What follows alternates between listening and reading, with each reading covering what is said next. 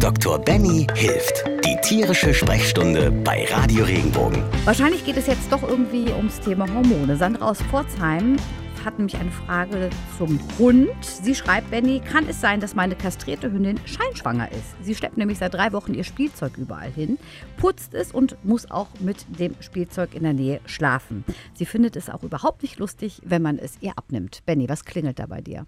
Also, normalerweise ist es ja so, wenn wir eine Hündin haben, die wir kastrieren, bedeutet es, wir haben in der Regel Eierstöcke, beziehungsweise Eierstöcke Gebärmutter komplett entnommen. Das bedeutet, die Geschlechtsorgane oder die für die für die Vermehrung und Produktion wichtig sind, die sind nicht mehr da.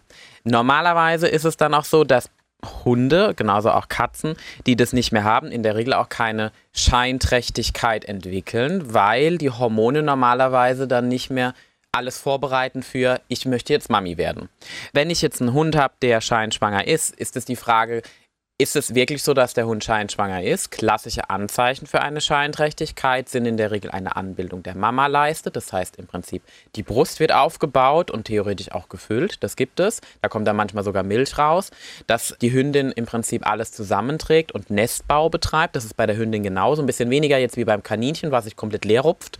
Oder bei der Katze, die im Prinzip auch ein eigenes Nest baut, irgendwo in der Höhle. Das ist das eine. Das andere ist aber auch natürlich das Verhalten gegenüber der Umwelt. Also auch diese Anhänglichkeit, dieses ich suche bestimmte Gegenstände und trage sie zusammen, das kann auch eine Scheinträchtigkeit sein.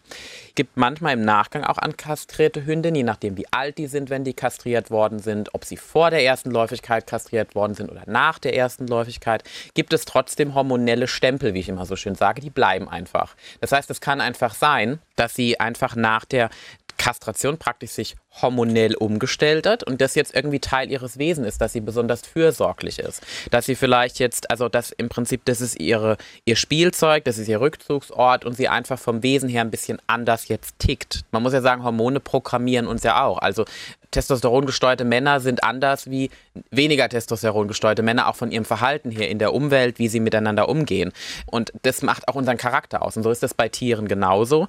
Jetzt in dem Falle ich würde es erstmal beobachten, das wäre so mein Tipp. Wenn so ein Scheinträchtigkeitsverhalten zunimmt oder auch wirklich dann Milch gebildet wird, dann ist die Frage, ist sie wirklich so kastriert worden? Je nachdem, wenn man kastriert, können manchmal auch noch kleine Stückchen zurückbleiben. Es gibt auch manchmal Hunde, die haben ein zusätzliches Ovar an der Seite, was man nicht komplett mit rausnimmt. Da gibt es diverseste Gründe.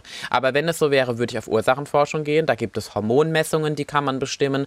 Man kann schauen, wie die Hündin allgemein ist. Und das ist dann in der Regel wirklich ein ein Tierarzt, der sich auch mit Reproduktionsmedizin, also mit Gynäkologie und Urologie praktisch für den Hund auskennt, der beste Ansprechpartner. Aber es ist jetzt nicht so, dass man davon ausgehen muss, dass sie jetzt leidet irgendwie. Ja, also Scheinträchtigkeit ja. oder Scheinschwangerschaft kann auch schon ein Stück weit in eine Leidsituation übergehen. In der Regel ist es aber dann so, wenn die Tiere meistens bevor sie kastriert werden. Also einmal ist meine, also es ist meine eigene Katze. Ich habe selbst darunter gelitten, das muss ich ganz ehrlich sagen. Sie war praktisch eineinhalb Jahre alt und fast sechs Monate dauerrollig. Es hat nicht aufgehört, zwischendrin hat es wieder aufgehört. Sie war ständig vor mir gelegen. Katzen machen ja so typische Bückelchen, heben ihren Hintern nach oben, Schwanz beiseite und machen dieses Brrr-Geräusch. Mhm. Und das die ganze Nacht. Dann liegen sie auf einem drauf, sie lecken einen ab, sie schieben einen durch die Gegend. Ich wollte eigentlich meine Kätze nicht kastrieren, weil ich gerne auch nochmal Kitten gehabt hätte. Es hat sich aber so zugespitzt, dass ich wirklich eigentlich meine Katze nur noch flach liegend in Belegposition oh auf dem Boden gesehen habe. Und man hat, ja, richtig. Und da muss man sich wieder überlegen, wenn die Katze so von ihren Hormonen den ganzen Tag bestimmt ist, eigentlich nichts anderes macht, außer auf dem Boden zu liegen und nur noch an Reproduktion zu denken, dann muss man irgendwie handeln. Ja, und, und dann muss man sich dafür entscheiden, dass die Kastration dann der beste Schritt ist. Jetzt in dem Falle glaube ich nicht, dass da ein Leid ist. Ich glaube eher, dass das auch ein Wohlbefinden ist. Wenn ich sehe, dass da Symptome zunehmen, würde ich definitiv einen Tierarzt aufsuchen. Also es kann sein, dass eine kastrierte Hündin scheinschwanger ist. Ja, kastrierte Hündinnen können mal scheinschwanger werden, aber das ist dann nicht so ausgeprägt und hat nicht den typischen Hormonsituationseinfluss wie jetzt bei einer unkastrierten Hündin und es sollte relativ schnell wieder aufhören. Das heißt schnell, ein paar Wochen? Ja, normalerweise zwei, drei Wochen. Also dass das so eine Phase ist, wo sie ein bisschen mehr kuscheln und mehr ihre Sachen durch die Gegend drängen und dann wird es wieder gut. Wenn es weiter anhält, dann würde ich wirklich sagen, okay, man muss mal gucken, ob die Hormone klar sind, weil man kann dagegen auch natürlich behandeln. Wenn dir der Podcast gefallen hat, bewerte ihn bitte auf iTunes und schreib vielleicht einen Kommentar. Das hilft uns sichtbarer zu sein und den Podcast bekannter zu machen. Dankeschön.